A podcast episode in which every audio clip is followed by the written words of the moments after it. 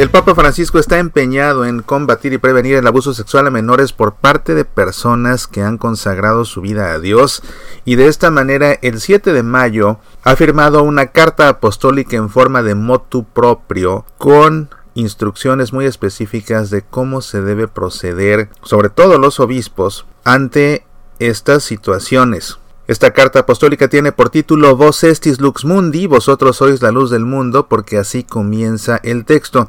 Y quiero leerla porque es un tema muy importante que te ayudará a conocer más acerca de lo que está haciendo el Papa Francisco para combatir este demonio que se ha infiltrado en nuestra iglesia.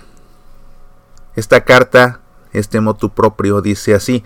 Vosotros sois la luz del mundo, no se puede ocultar una ciudad puesta en lo alto de un monte. Nuestro Señor Jesucristo llama a todos los fieles a ser un ejemplo luminoso de virtud, integridad y santidad. De hecho, todos estamos llamados a dar testimonio concreto de la fe en Cristo en nuestra vida y en particular en nuestra relación con el prójimo. Los delitos de abuso sexual ofenden a nuestro Señor, causan daños físicos, psicológicos y espirituales a las víctimas y perjudican a la comunidad de los fieles. Para que estos casos en todas sus formas no ocurran más, se necesita una continua y profunda conversión de los corazones acompañada de acciones concretas y eficaces que involucren a todos en la Iglesia, de modo que la santidad personal y el compromiso moral contribuyan a promover la plena credibilidad del anuncio evangélico y la eficacia de la misión de la Iglesia. Esto solo será posible con la gracia del Espíritu Santo derramado en los corazones, porque debemos tener siempre presentes las palabras de Jesús, sin mí no podéis hacer nada. Aunque ya se ha hecho mucho, debemos seguir aprendiendo de las amargas lecciones del pasado para mirar hacia el futuro con esperanza. Esta responsabilidad recae en primer lugar sobre los sucesores de los apóstoles, es decir, los obispos, elegidos por Dios para la guía pastoral de su pueblo, y exige de ellos el compromiso de seguir de cerca las huellas del Divino Maestro.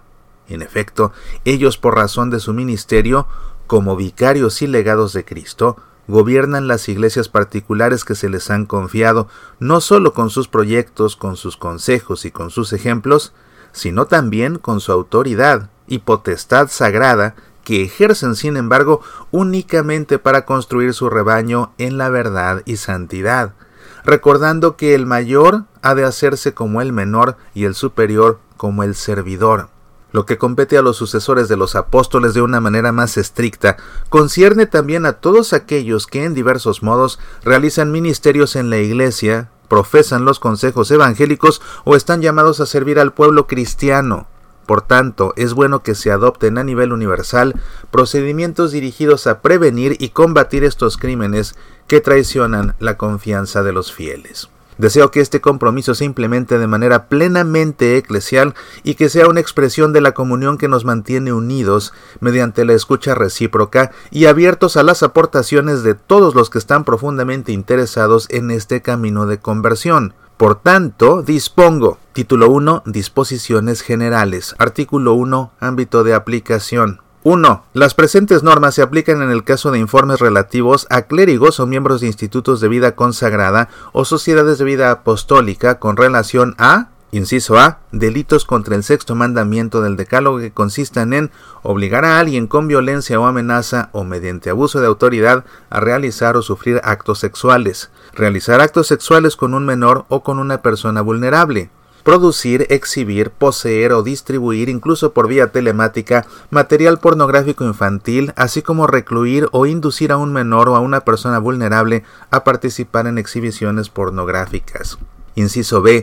Conductas llevadas a cabo por los sujetos a los que se refiere el artículo 6, que consisten en acciones u omisiones dirigidas a interferir o eludir investigaciones civiles o investigaciones canónicas, administrativas o penales contra un clérigo o un religioso con respecto a delitos señalados en la letra A de este parágrafo. 2. A los efectos de las presentes normas se entiende por menor cualquier persona con una edad inferior a 18 años o legalmente equiparada a ella.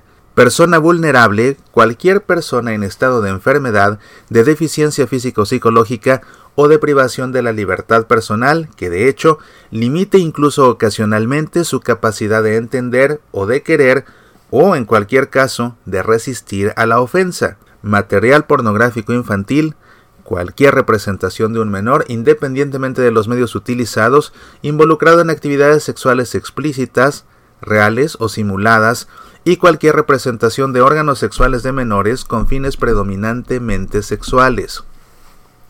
Artículo 2. Recepción de los informes y protección de datos. 1.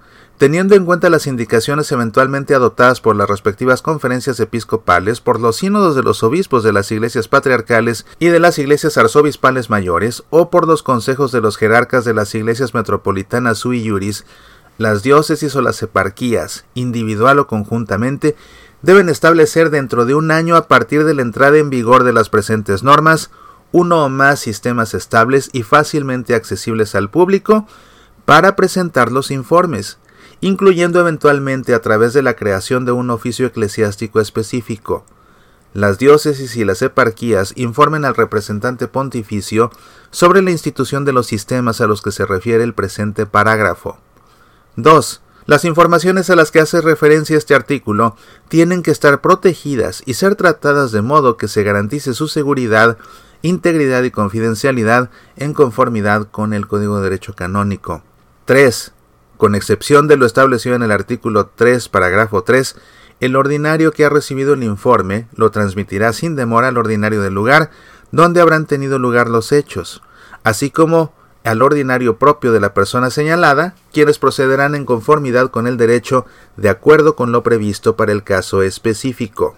Artículo 3. Informe. Excepto en los casos previstos en el Código de Derecho Canónico, cada vez que un clérigo o un miembro de un instituto de vida consagrada o de una sociedad de vida apostólica tenga noticia o motivos fundados para creer que se ha cometido alguno de los hechos mencionados en el artículo 1, tiene la obligación de informar del mismo sin demora al ordinario del lugar, es decir, al obispo, donde habrían ocurrido los hechos, o a otro ordinario de entre los mencionados en el Código de Derecho Canónico, sin perjuicio de lo establecido en el parágrafo 3 del presente artículo. 2.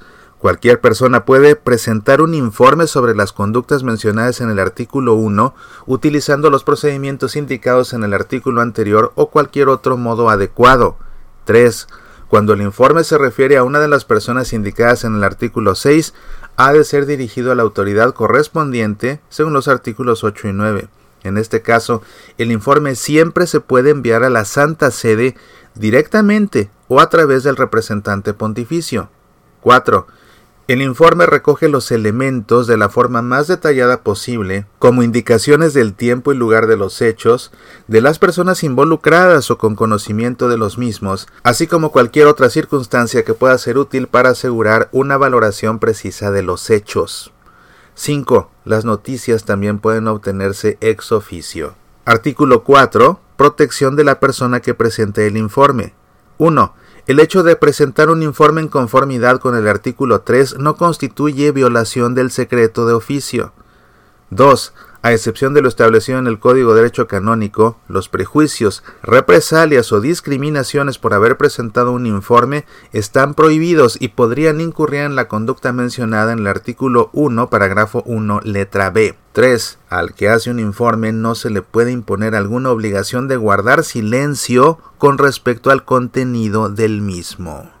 Artículo 5. Solicitud hacia las personas. 1. Las autoridades eclesiásticas se han de comprometer con quienes afirman haber sido afectados, junto con sus familias, para que sean tratados con dignidad y respeto, y han de ofrecerles en particular acogida, escucha y seguimiento, incluso mediante servicios específicos.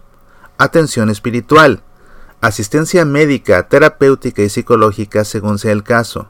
2. La imagen y la esfera privada de las personas implicadas, así como la confidencialidad de sus datos personales, han de estar protegidas. Estos son los primeros cinco artículos de este motu propio del Papa Francisco, Vos Estis Lux Mundi. Quedan todavía 14 por revisar. Continuaremos en la siguiente emisión de Semillas para la Vida porque por hoy el tiempo se nos ha terminado. Un documento importante que debemos conocer. Soy Mauricio Pérez, estas son Semillas para la Vida. Ya puedes escuchar Semillas para la Vida en Spotify, también en SoundCloud, iTunes, Evox, Facebook, Twitter, YouTube, Tuning Radio y en nuestro sitio semillasparalavida.org. ¿Te gustaría sacarnos al aire en tu estación de radio católica? Escríbenos, apasionate por nuestra fe.